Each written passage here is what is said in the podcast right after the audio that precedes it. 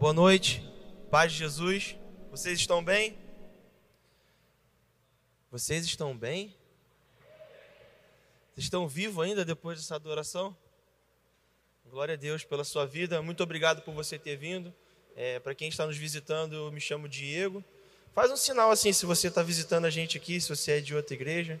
Seja muito bem-vindo, em nome de Jesus, seja muito bem-vindo. Se você está aqui pela primeira vez também, é a sua primeira vez numa igreja também, seja muito bem-vindo. Aqui é o, o templo onde a Igreja Batista Supere se reúne. Todos esses irmãos que estão ao seu lado aí são voluntários para te ajudar na caminhada. Eu queria te agradecer por esse tempo maravilhoso que a gente teve de adoração. Eu estava sentado ali. Às vezes a gente olha para algumas pessoas daqui da frente, fica mais visível. Você olha para algumas pessoas e você viu que elas já abriram mão de ter o controle total, que está totalmente rendido, chorando. Uns estão babando, outros estão gritando, outros estão falando um monte de coisa ao mesmo tempo para Deus. E tem gente também que está quietinho, está com o olho fechado, mas para mim que estou aqui há algum tempo já, eu olho nos olhos de cada um e eu entendo o que, que eles estão vivendo. Eu sei como é que eles chegaram aqui, eu sei aonde que Jesus encontrou com eles na caminhada, eu sei de onde que Deus tirou a maioria dos que eu estou olhando aqui da frente.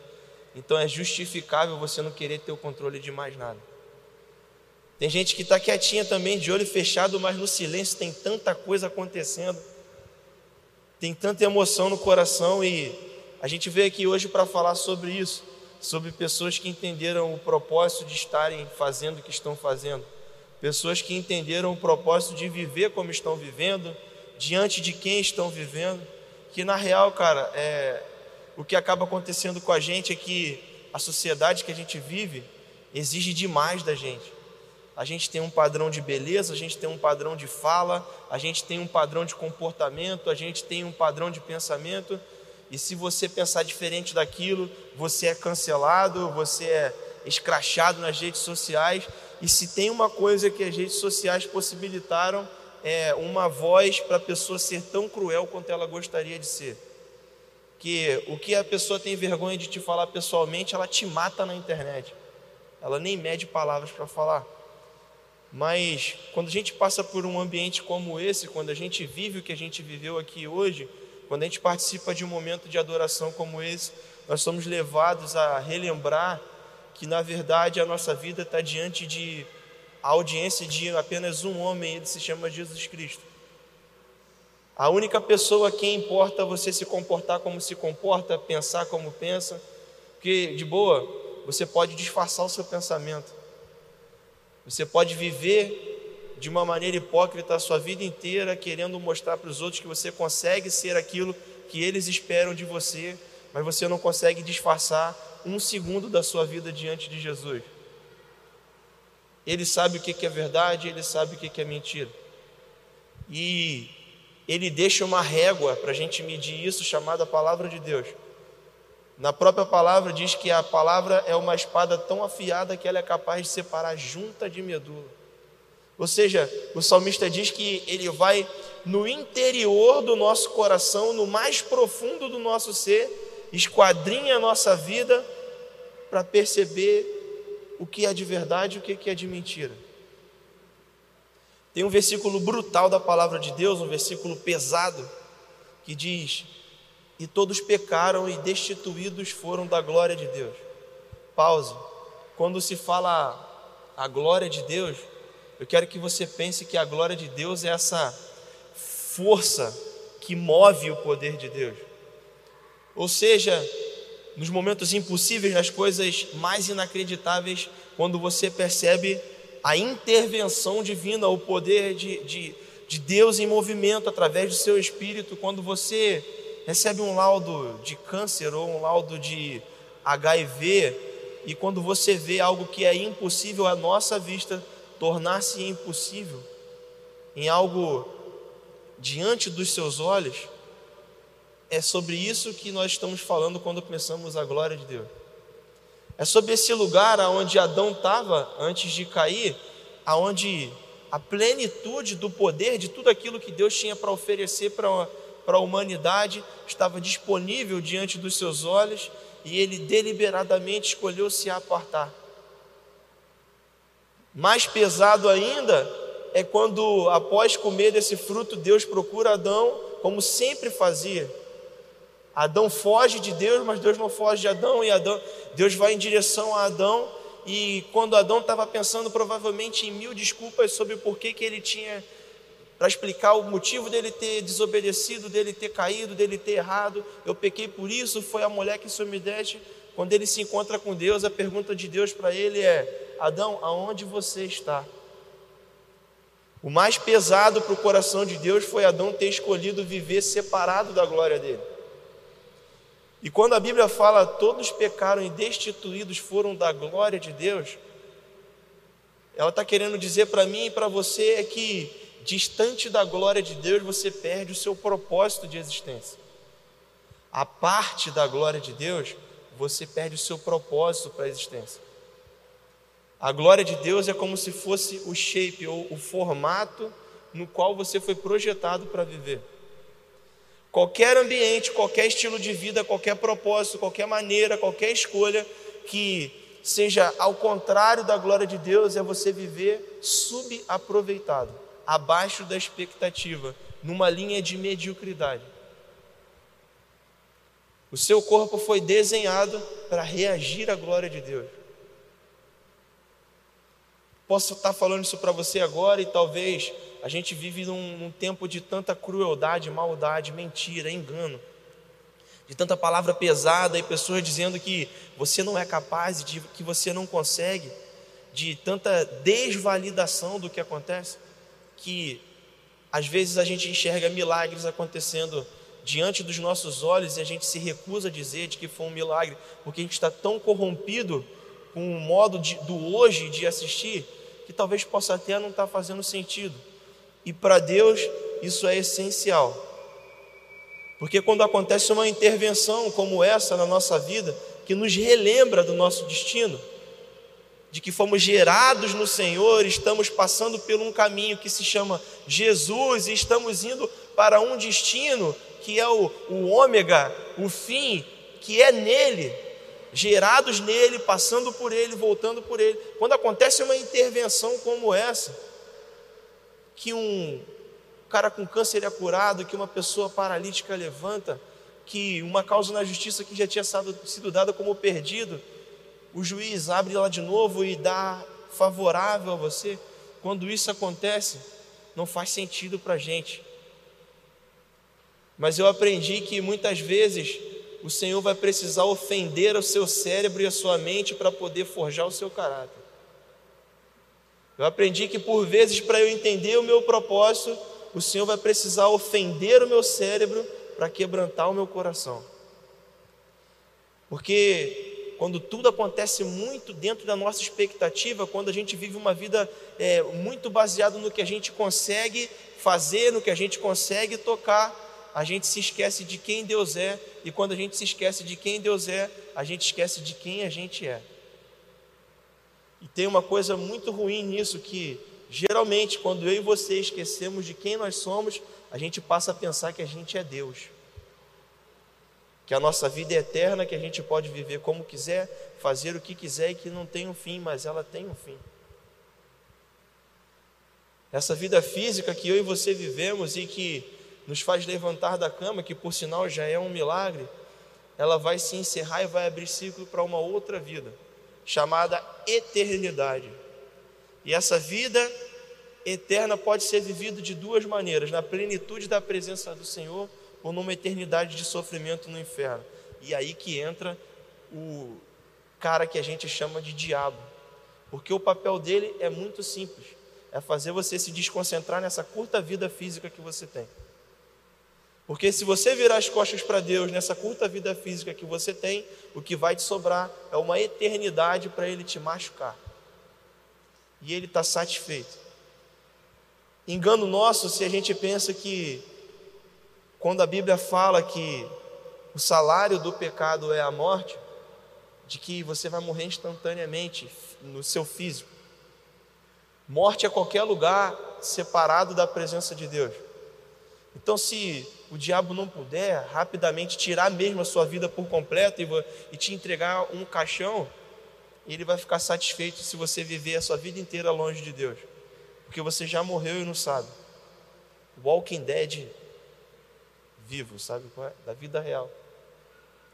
Ele está satisfeito se você viver abaixo da expectativa, porque se você viver dentro da expectativa do que Deus tem para você, você não afeta só a sua vida, você afeta dos que estão ao seu redor. Alguém que reflete a glória de Deus, que tem Jesus no seu coração e que reflete o Espírito Santo, sem fazer esforço, ele altera a vida dos que estão ao seu redor. A paz que excede todo entendimento, quando ela flui a partir de mim e de você, ela alcança a nossa família, ela alcança o nosso ambiente de trabalho. Ou você vai me dizer que é mentira que às vezes aquele cara que chega aleluiado no teu trabalho, ele não precisa nem falar nada. O cara chegou, a atmosfera mudou. Sabe aquela pessoa que parece até que dá consulta, que todo problema que tem no teu ambiente de trabalho parece que é um psicólogo espiritual, tipo, tu não sabe o que dizer para aquela pessoa, mas tu sabe alguém que sabe. Ele fala: procura o pastor Marcelo lá na igreja que ele tem uma resposta para isso aí. Às vezes chega um problema para você e você fala assim: não, liga para a Gisele, que a Gisele vai saber o que vai te falar. As pessoas que portam essa presença, as pessoas que descobriram diante de quem estão vivendo, para que estão vivendo, qual é o propósito da sua existência, elas afetam a vida dos que estão ao redor. Elas saram feridas que não são delas.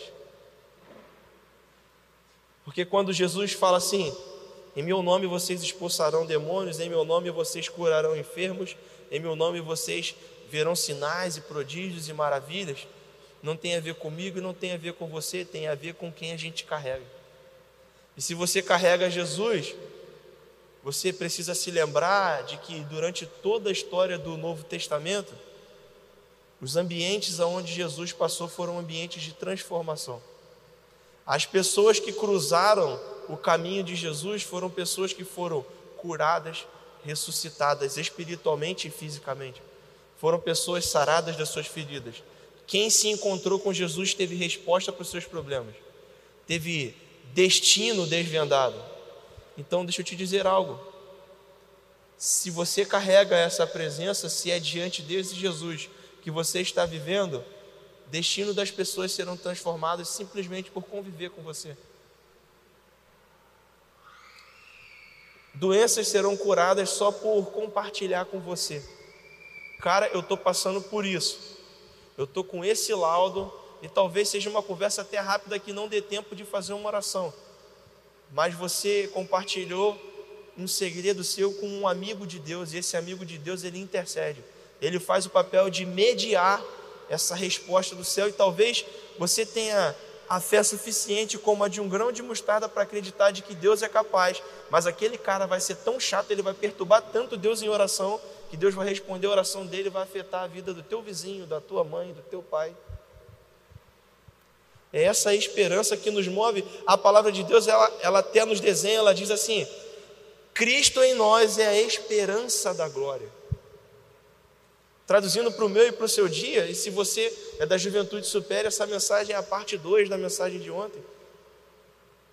Se você tem a pessoa de Jesus dentro de você, essa é a esperança que significa expectativa de algo bom, essa é a esperança de que a glória de Deus irá se manifestar.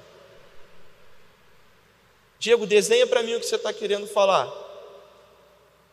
Se a sua família vive em pé de guerra, se e eu falo isso a partir de mim, porque eu tenho os meus próprios desafios, como todos vocês têm. Mas se existe uma guerra, um conflito familiar, se existe é, algo circunstancial que você não é capaz de mover, se existe alguém que já declararam perdido no seu, no seu convívio, se você convive com alguém que é viciado em droga, que tem algum mal que o percorre, se você tem aquilo que muitos dizem ser maldição hereditária ou uma característica de personalidade que envolve a tua família, eles olham para você e eles podem ter esperança, porque se Cristo está em você, a expectativa é de que a glória de Deus flua através da sua vida. Faz sentido o que eu estou dizendo para você nessa noite? O que eu estou querendo dizer para você é que você tem um propósito de vida. Existe um motivo para você ter sido lançado nesse planeta. A gente acredita que cada criança que sai do ventre da mãe é resposta profética para alguma situação, para algum problema. Talvez um filho que você ainda nem gerou é resposta para um problema que ainda nem surgiu. Talvez você está aqui sentado ouvindo essa palavra para se alimentar e se abastecer, para ser resposta numa situação que ainda nem aconteceu. Qual a necessidade que Jesus tinha disso? Nenhuma, mas ele escolheu contar com você. Ele é autossuficiente para poder resolver tudo o que ele quiser, da maneira que ele quiser, quando ele quiser e da forma que ele quiser. Mas humilde como sempre, ele diz assim: Eu te formei para te amar, e eu te formei para que você me ame. Então, mesmo que eu possa fazer tudo do meu jeito, e tem a solução é, a partir da minha palavra, eu escolho que você faça parte desse processo. Isso gera comprometimento. É por isso que a gente usa essa, essa frase, uma família para pertencer. É porque para o estranho, muitas vezes a gente não tem um olhar acolhedor, mas se eu pertenço a uma família, eu tenho compromisso com a vitória do meu irmão. Da mesma forma que eu tenho compromisso com o fracasso do meu irmão. E essa é a resposta que os filósofos não conseguem dar. Existe motivo para você estar nessa terra. Você já deve ter percebido que Foucault, Dostoiévski, Nietzsche, um monte de outros filósofos tentam dizer qual é a resposta do motivo para o qual você está na Terra. E Infelizes, como sempre, eles escrevem obras grandes e espessas com muitos argumentos e teorias e motivos pelo qual ou pelo não qual, mas é a resposta é tão insuficiente que a maioria de nós nunca nem leu. Porque se fosse simples e prático dizer que não tem nada a ver com Deus, a gente já teria entendido. O problema não é esse, o problema é que Qualquer teoria para o propósito da minha vida e da sua vida nessa terra não leva em consideração uma coisa muito importante que se chama experiência pessoal. Como você dizer para alguém que teve um encontro com Jesus que aquilo não era Jesus? Como você dizer para alguém que teve uma oração respondida que aquilo ali é coisa da cabeça dele? Há cerca de cinco anos atrás, eu servia e, e eu estava numa ocupação no complexo do Alemão e eu passei por uma experiência talvez uma das mais fortes da minha vida. A gente descia uma escada, eu já contei isso aqui algumas vezes. A gente descia uma escada e a gente ia sair num beco e quando a gente chegou na esquina daquele beco, eu ouvi em alto e bom som no meu, no meu espírito a voz do Espírito Santo dizendo para mim esperar um pouco. Espera um pouco. Aguarde uns segundos. E eu congelei e a patrulha continuou dando mais alguns passos. Quando eu dei o próximo passo, eu ouvi um estampido de uma granada, uma explosão. Eu não me lembro exatamente o cenário como aconteceu. Alguns militares ficaram machucados, outros foram mutilados. E eu ouvi exatamente a voz do Senhor me dizendo para parar. Sabe o que é mais incrível? Os outros militares também ouviram a voz ou algo no seu coração dizendo que não era para continuar andando e continuaram andando. Como dizer para mim que isso não é o Espírito Santo falando no meu coração? Você pode me dar teorias e dezenas de livros e mas ele não consegue excluir essa experiência pessoal. Porque essa experiência está baseada em uma pessoa que vive dentro da minha pessoa, dentro da sua pessoa, dentro da pessoa dele. Essa experiência pessoal é porque Jesus habita dentro de mim e de você através do seu Espírito. E é o Espírito que bem como prometido por Jesus, ele nos dá um destino, ele nos dá conselho, ele nos dá consolo, ele nos dá norte, ele nos dá visão.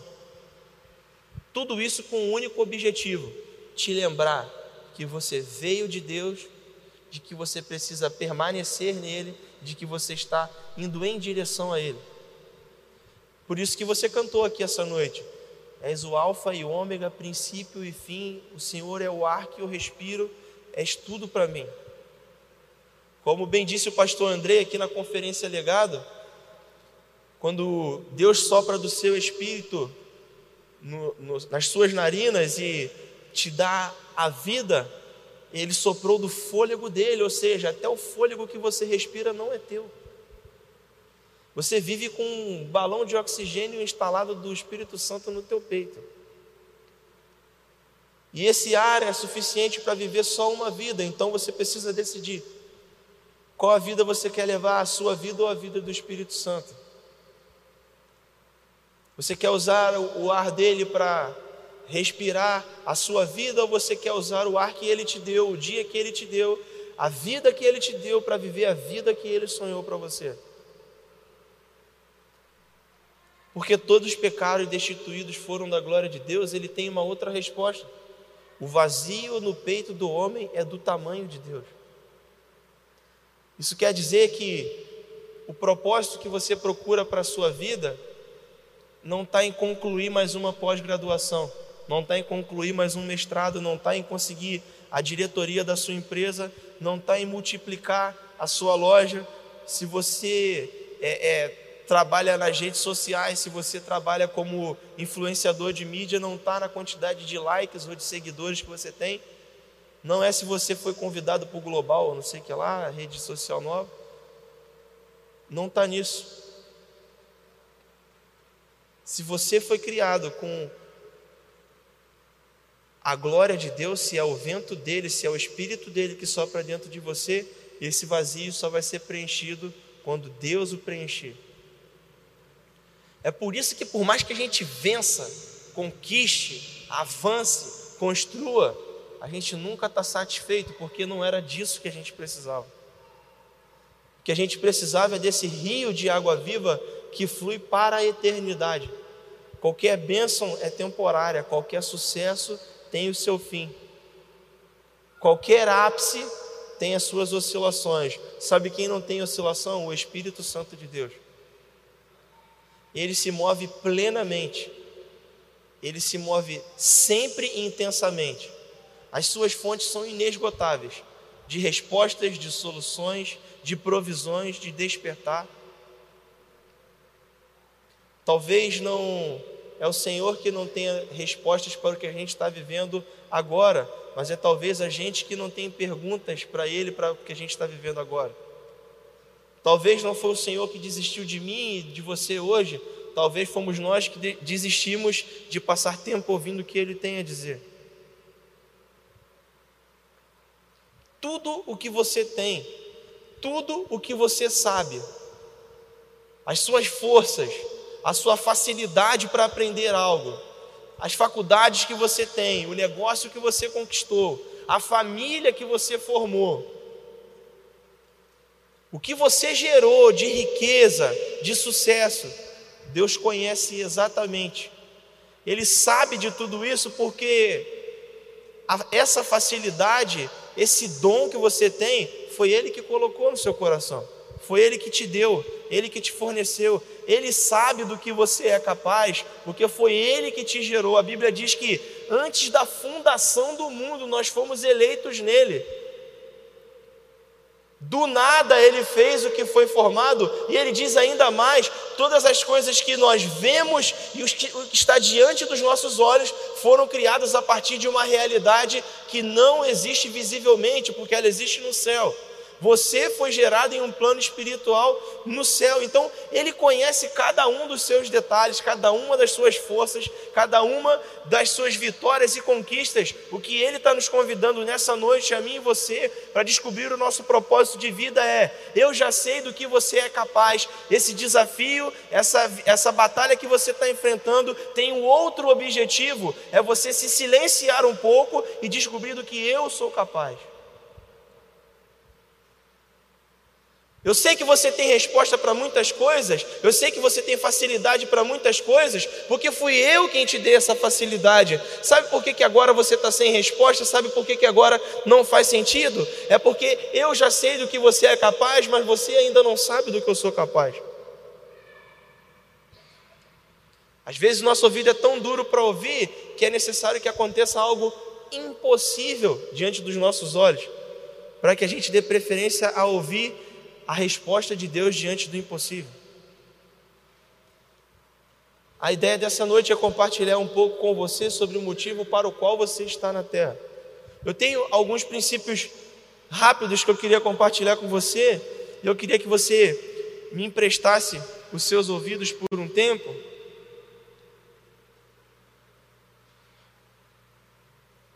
A palavra de Deus tem resposta para todos os nossos questionamentos. E Colossenses 1,16 diz o seguinte: Pois nele foram criadas todas as coisas nos céus e na terra, as visíveis e as invisíveis, sejam tronos ou soberanias, poderes ou autoridades, todas as coisas foram criadas por ele e para ele. Salmos 33, 11 ainda diz o seguinte: Mas os planos do Senhor permanecem para sempre, os propósitos do seu coração por todas as gerações. Isso quer dizer que é um lembrete do Senhor para mim e para a sua vida de que tudo aquilo que Ele nos prometeu, Ele irá cumprir. Se Ele disse que você é filho, se Ele disse que você é, não é ninguém perdido, se Ele disse que você não é uma causa perdida, Ele é fiel para cumprir cada uma das promessas e dos propósitos que Ele colocou no seu coração. Esse é o real sentido da vida eu queria compartilhar com você uma experiência que eu tive. Eu, trabalhei, eu trabalhei em um palácio onde moraram reis e príncipes e princesas, e ali era um lugar onde tinha uma guarda, a guarda de, de Portugal, quando, quando no período do primeiro reinado, ele era uma residência oficial. E como toda residência oficial, você deve ter estudado na história de que tinha lá a guarda que tomava conta daquele palácio e aqueles. Eu não sou tão velho assim, tá? eu não estava lá no primeiro reinado, mas eu trabalhei nesse lugar, onde era um palácio onde tinham morado reis. E, como bem disse, eu, eu sou militar e nesse lugar tinha a guarda do, da entrada da residência, com aquele portão bonito, e lá dentro no palácio tinha um guarda, que ele fazia o papel o quê? De recepcionar um príncipe, recepcionar um duque, recepcionar a pessoa que chegasse ali para encontrar com o imperador, com o rei, ou seja lá com quem estivesse habitando aquela casa. E ali na porta da casa então tinha um guarda com aquela roupinha bonita e tal, esperando chegar a visita para recepcioná-lo e levá-lo até o rei. Fato é que desde o primeiro reinado para cá já se passaram 200 anos. Sabe o que, que não mudou? O Brasil já virou república, a gente já teve um monte de presidentes. Você sabe o que, que não mudou? Aquele militar não saiu dali. Até hoje, aposenta um, bota um outro, aposenta outro, bota um, aposenta um, bota um outro. O Alan, que também é militar, ele sabe, a escala é eterna, né? Até a ordem contrária. E ninguém deu uma ordem contrária e já tem 200 anos que não mora uma família real ali e o cara está sentado ali na porta. E aí, quando eu cheguei para trabalhar nessa unidade, o pessoal falou assim: o seu comportamento é bom, então você vai ficar num local bom. Eu falei: ah, mas qual é o local ruim? que eu não conseguia ver o local ruim. O local ruim é a porta do palácio. Eu falei, ah, mas como assim? É sentado o dia todo? Não, lá vai os piores, os piores estão lá. Eu falei, não, então não quero não. Aí eu conheci os caras que trabalhavam lá. Sabe qual é a verdade? Não é que lá é o pior lugar, é que lá não tem sentido. Não é que lá são os piores militares, é porque não tem significado o que o cara está fazendo. Não mora ninguém lá, não tem príncipe, não vai chegar carruagem, não tem cavalo, não tem nada para o cara olhar, o cara está lá com aquela farda de gala, esperando talvez a alma penada de um imperador voltar para ele receber. Ele não tem sentido. E quando a gente não tem sentido de vida, não tem sentido no que a gente está fazendo, a gente se torna um mau ser humano. Que não tem razão para a gente estar tá vivendo, então a gente vive de qualquer jeito. Não tem motivo, eu estou aqui fazendo uma coisa que não tem solução, não tem causa. e é esse convite que Deus quer fazer para mim e para a sua vida, de trazer motivo, trazer significado. Existem três grandes questões da vida e são três princípios que eu quero compartilhar com você essa noite. A primeira delas é: por que, que eu estou vivo? A palavra diz em Jeremias 20, 18: Porque eu saí do ventre materno só para ver a dificuldade e a tristeza e terminar meus dias na maior decepção? Quantos de vocês já viveram assim? Olhando para os seus dias e dizendo: Cara, eu não consigo enxergar sentido porque eu estou vivendo, não faz. Para mim, tanto faz, assim, parece que eu estou na sobrevida, eu estou vivendo sem propósito. Jeremias, um homem de Deus, por um minuto se sentiu assim, sem significado, sem, sem saber o porquê que estava vivendo ou porquê que ele estava na terra, mas toda a vida tem um significado. O, Joab falou de manhã sobre o significado do microfone, né? E eu vou repetir essa noite, eu queria que você participasse um pouco comigo. Qual é o para que que serve isso aqui, esse microfone? Fala aí, gente, para que que serve? Falar a voz, né? É para que? Fala aí. Para ampliar a voz ou para falar. Alguns falam que é para falar, outros para ampliar a voz, mas não é nenhum e nem outro. Isso aqui não serve para ampliar a sua voz. O que serve para ampliar a sua voz é aquela caixa de som lá. Ó. Ela que amplia a sua voz. Isso aqui é um captador. A, a, gente, até a gente mesmo às vezes não entende o propósito das coisas porque a gente não para para pensar. É, é tão relativo tudo que a gente está vivendo assim. A gente está coisificando as pessoas, transformando as pessoas em coisas e personificando a gente está coisificando as pessoas e personificando as coisas. A gente diz eu te amo para o cachorro, a gente trata a mulher como objeto, a gente diz que adora os nossos filhos da mesma forma que a gente adora batata frita. Batata frita. E essa questão da gente tratar tudo do mesmo jeito, de não dar o valor que Deus deu às coisas, tira o propósito da nossa existência. Então, Jeremias se sentiu assim, sem propósito em um minuto, mas Provérbios 16, no verso 4, diz o seguinte: O Senhor fez tudo com um propósito. O Senhor fez tudo com um propósito. Ainda em Efésios 1:4 a palavra diz: "Porque Deus nos escolheu nele antes da criação do mundo para sermos santos e irrepreensíveis na Sua presença. Então você pode pegar o seu papel e caneta e já colocar aí. Você tem um objetivo de vida: ser santo e irrepreensível na presença de Deus. Isso é um alvo para mim e para a sua vida. E agora, falando a respeito de Deus, Efésios 1,4 diz o seguinte: Muito antes de estabelecer as fundações da terra, Deus nos tinha em mente tendo nos escolhido como foco do seu amor. O que a palavra está dizendo para nós é que, antes de você pensar em ser gente, Deus já tinha escolhido que você ia nascer para que Ele pudesse te amar.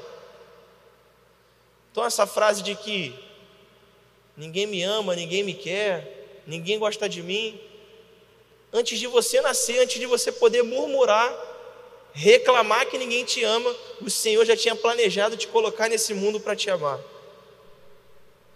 Você tem um significado, precisa saber disso. Existem três maneiras de a gente levar a nossa vida: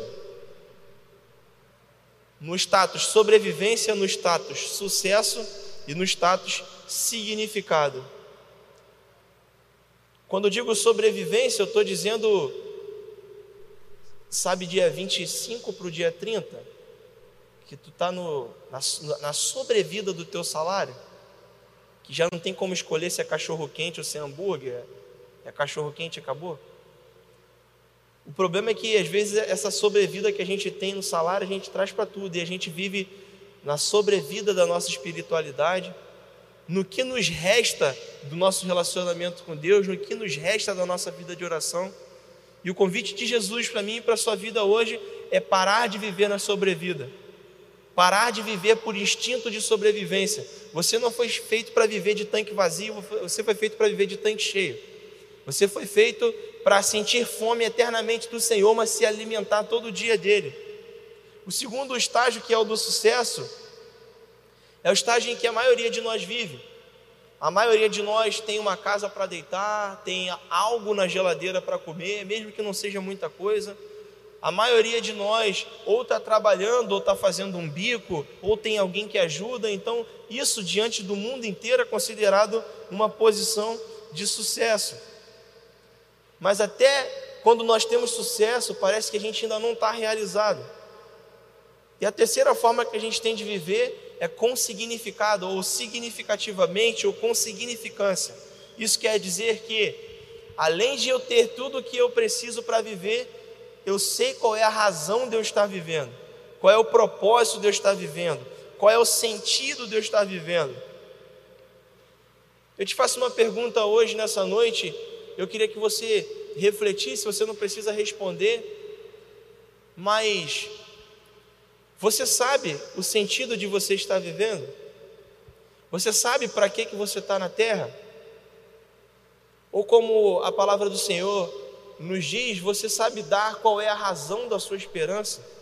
Por que, que você levantou hoje? Eu quero te dizer que você foi chamado aqui nessa noite para te dizer que sozinho não basta, nós precisamos de Jesus.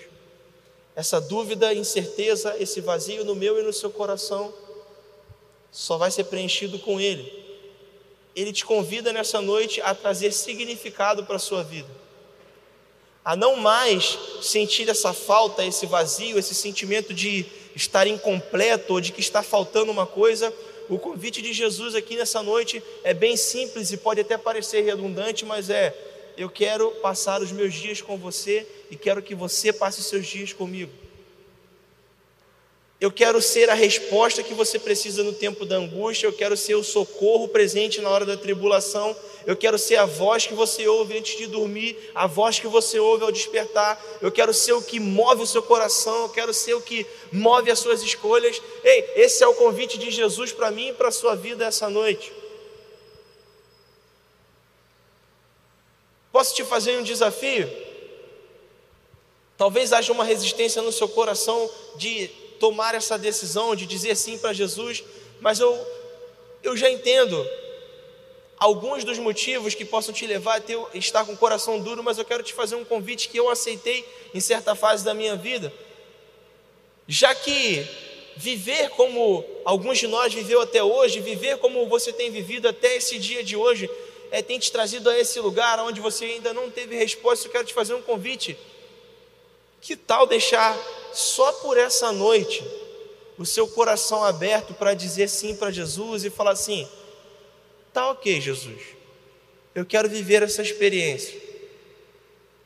Eu vou confiar no Senhor por essa semana. Eu vou confiar que o que o Diego está falando é a verdade, o que a tua palavra está falando é a verdade por essa semana e eu vou viver como alguém que está diante de Jesus e eu vou viver o que a tua palavra diz para mim. Que tal você fazer prova disso? Talvez já aconteça com você o que aconteceu comigo. Foi num convite como esse que eu falei: tudo bem, eu vou viver hoje então como se Jesus fosse o centro das minhas escolhas, eu não vou fazer nada antes de o perguntar eu vou me quebrantar diante dele, eu vou orar, eu vou aprender como é que é isso de ser cristão, como é que é isso de ser crente, e eu vou viver essa semana toda. Vamos ver até o final de semana como é que vai. Hoje fazem 16 anos. Porque quando a gente está do lado dele, quando a gente está diante dele, as coisas podem até parecer que estão dando errado, mas o meu propósito não é acertar diante dos meus olhos, mas é não, não tirar os meus olhos dele. E aí, pode todo mundo estar tá achando que está dando tudo errado, mas se você está ouvindo a voz dele, você está no lugar onde ele te colocou, você sabe, está disfarçado de fracasso, mas eu estou diante dele, é sucesso. Eu estou vencendo uma batalha por vez. Talvez eu não estou no lugar onde todo mundo queria que eu estivesse fazendo o que todo mundo queria que eu estivesse fazendo, mas eu sei em quem eu tenho crido, eu sei para o que ele me chamou. Isso se chama uma vida de significância. O segundo princípio que eu queria compartilhar com você é que você, além de significado, também tem um valor. Nós temos valor diante do Senhor. Isaías 49, no verso 4, diz o seguinte: Eu tenho me fadigado sem qualquer propósito, eu tenho gasto a minha força em vão para nada. Quantas vezes a gente se sente assim cansado, desvalorizado, fracassado? Muitas vezes a gente se sente assim, quando algo foge ao nosso controle, mas o Senhor nos chamou aqui hoje para dizer que nós temos valor.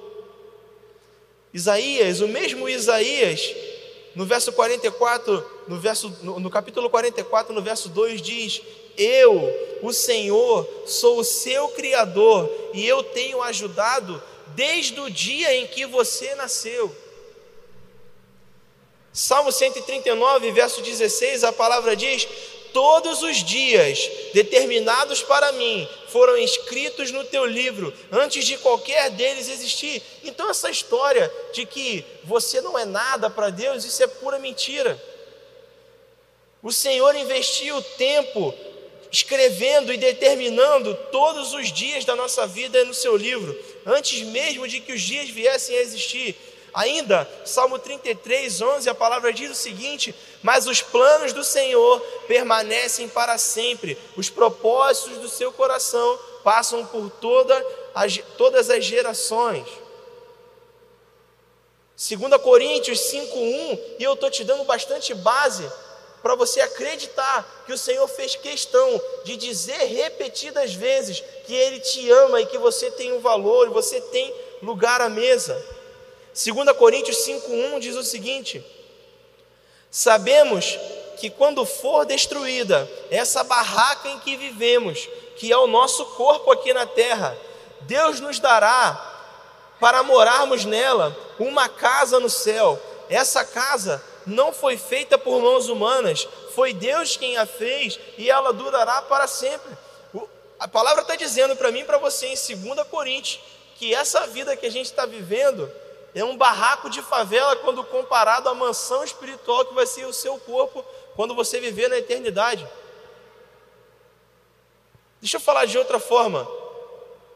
Por mais que pareça grande essa vida que você está vivendo, por mais que pareça que ela é um fim em si mesmo, ela nem há de se comparar com a riqueza daquilo que Deus tem separado para a sua eternidade. As experiências que você está tendo aqui, elas não são nem comparadas às experiências que você vai ter na eternidade diante dele.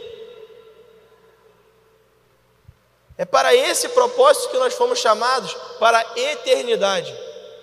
Isso não para em mim, não para em você. A Bíblia diz que a vida eterna é uma só, que conheçam a Deus como Senhor e a Jesus Cristo como seu Filho. Então, diante de todas as razões ou projetos que o homem possa dar para mim e para você, viver eternamente é só uma coisa: conhecer a Deus e conhecer a Jesus, o Cristo que Ele enviou. Tem duas etapas para mim e para a sua vida. Uma etapa dessa vida que é conhecer a Cristo. E esse é o motivo de você vir aqui no final de semana. Não é para a gente não está aqui para brincar de ser igreja, a gente está aqui para conhecer ao Cristo. Isso é ser igreja, é levar uma vida inteira pesquisando quem é Jesus. Quem é Ele para mim, quem sou eu para Ele. Essa é a sua missão de vida na terra. E Jesus, durante a sua vida na terra, vai te apresentar a Deus, que vai ser a quem você vai conhecer eternamente. E ainda um terceiro princípio, para mim e para sua vida, além de significado, além de valor, nós temos um propósito.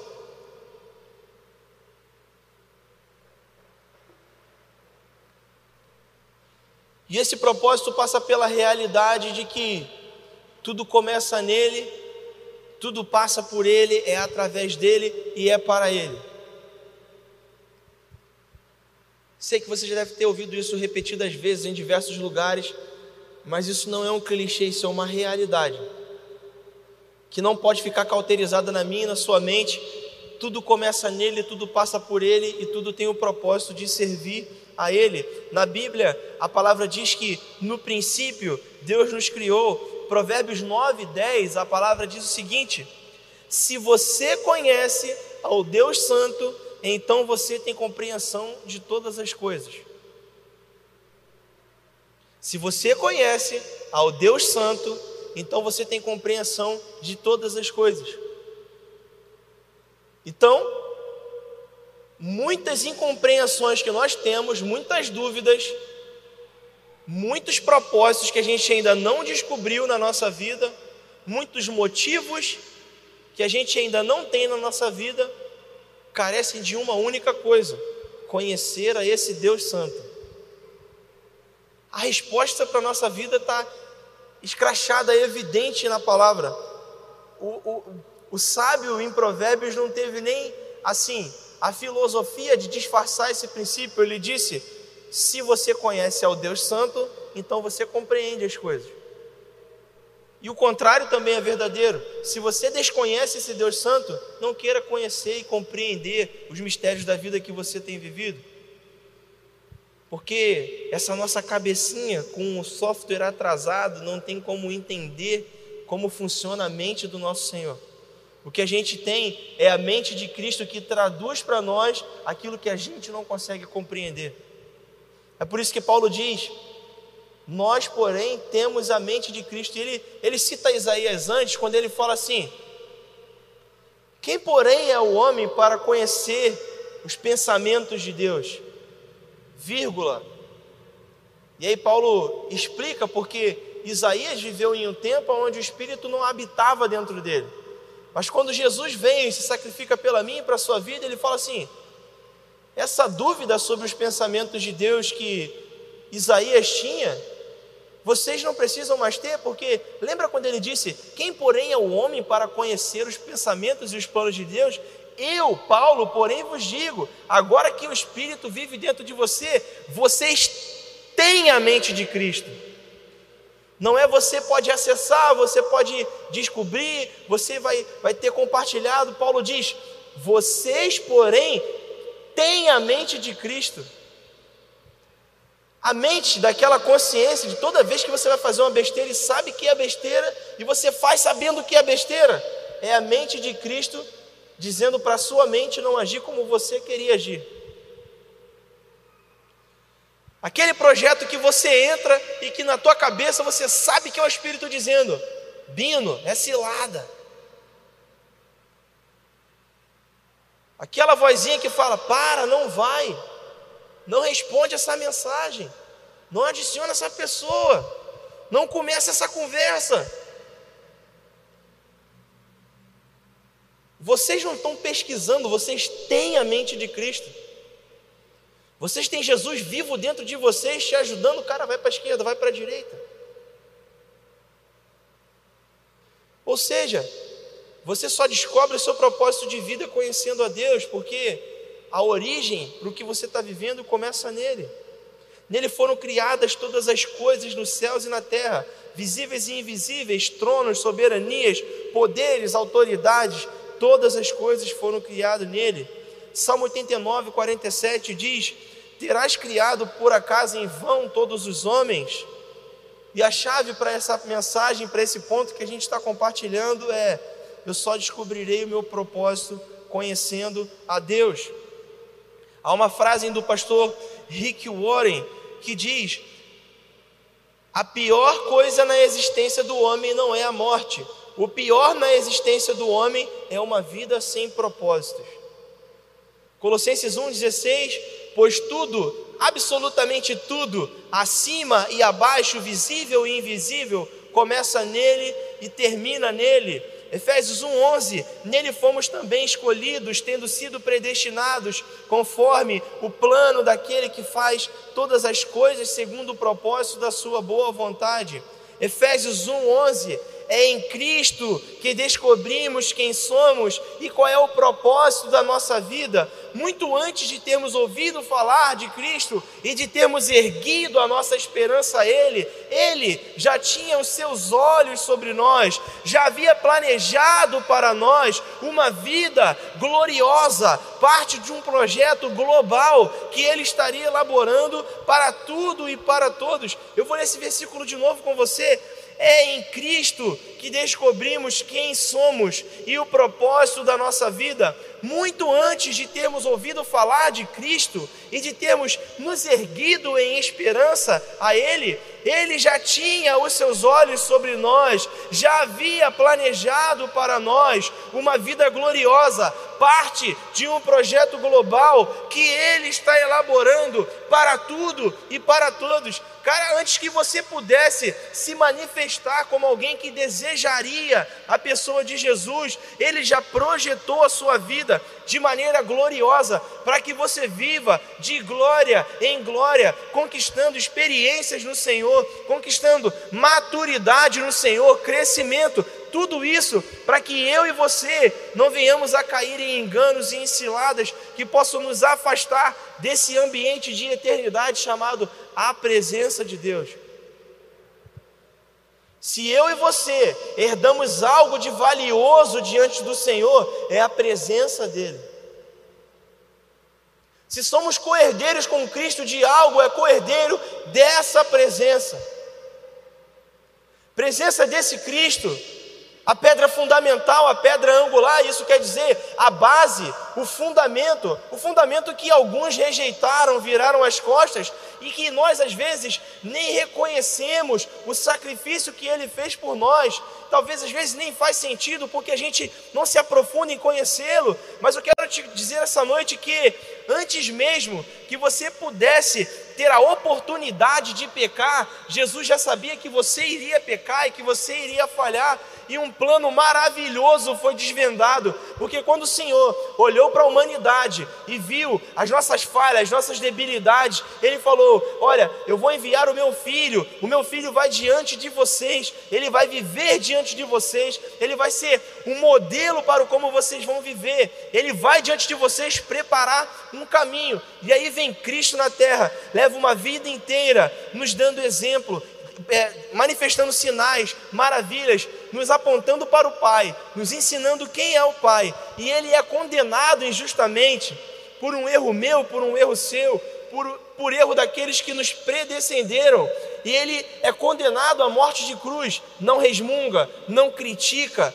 não faz o que a gente faz todo dia, não nega a Deus diante da injustiça, mas vai até o ápice do seu sacrifício, e ele sobe naquela cruz sentindo dor, se sacrificando por completo, sendo humilhado, sendo açoitado, mas aquele que foi humilhado diante dos homens, ferido, machucado, ele morreu, mas logo, três dias depois, ele ressuscitou, não com o propósito de se mostrar para as pessoas, mas para pegar a chave da mão do inimigo e dizer: o passado deles eu compro a preço de sangue.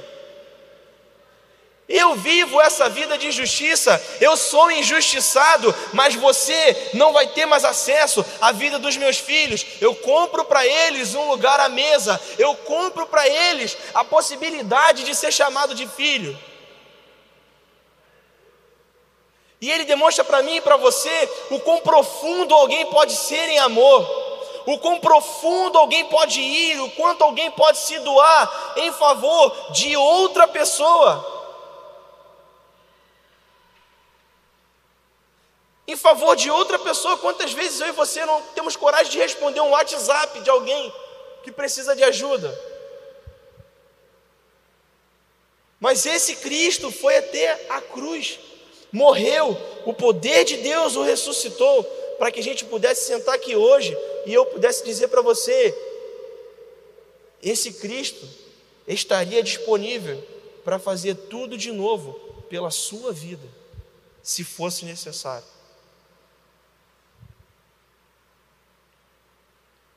Não é sobre luzes, não é sobre palco, não é sobre uma conta cheia, não é sobre eu falar um monte de palavras aqui de vitória e de prosperidade e de dizer para você que se você me der 50 você vai ter 100. Não é sobre isso. A luz vai acabar, os seus problemas vão passar. O que não vai passar é a pessoa de Jesus na minha e na sua vida. O que não vai passar é uma decisão de viver eternamente diante dele. O que não vai passar é o sacrifício que ele já fez por mim e por você. Então, se você entrou nessa noite aqui e você não tinha resposta para o seu desafio, se você não sabia aonde depositar a sua esperança, aonde confiar a sua expectativa, eu quero dizer para você: essa fagulha de esperança que está no seu coração, esse sentimento de paz que você está sentindo agora, é Jesus Cristo Jesus de Nazaré, o Messias esperado, o desejado das nações, que está hoje aqui falando ao meu e ao seu coração. Eu vou te fazer um convite e pode ser que seja a primeira vez que você faz isso, e também pode ser que já tenha tempo que você não faz isso. Talvez você tenha ouvindo eu falar de Jesus aqui, seja a primeira vez que você ouve falar de Jesus assim diretamente, mas talvez já tem tempo que você está ouvindo falar de Jesus, mas que você já nem estava dando mais tanta importância. Não importa. Eu quero te convidar nessa noite a se posicionar diante de Jesus, como alguém que de fato entendeu que é dependente dele e que é através dele que as suas respostas para o seu propósito de vida serão respondidas. É através dele que você encontra destino, propósito, sentido para a sua vida. Se você teve esse encontro com Jesus essa noite, pode ter sido pela primeira vez, ou você pode estar tendo um reencontro com Ele, ou você simplesmente quer dizer, Pai, eu estava trabalhando de tanque vazio, e eu quero passar a viver de maneira extraordinária diante do Senhor. Eu quero fazer valer esse sacrifício do Senhor por mim na cruz. Se você teve esse encontro com Jesus essa noite, eu sou o primeiro de vocês, eu já estou de pé. Eu queria que você se levantasse, eu quero orar com você. Não precisa se levantar só porque eu disse, mas se você quer reafirmar esse voto diante do Senhor, eu quero te convidar a se colocar de pé e eu quero orar com você e por você nessa noite. Glória a Deus pela sua vida, querido. Glória a Deus pela sua vida. Glória a Deus.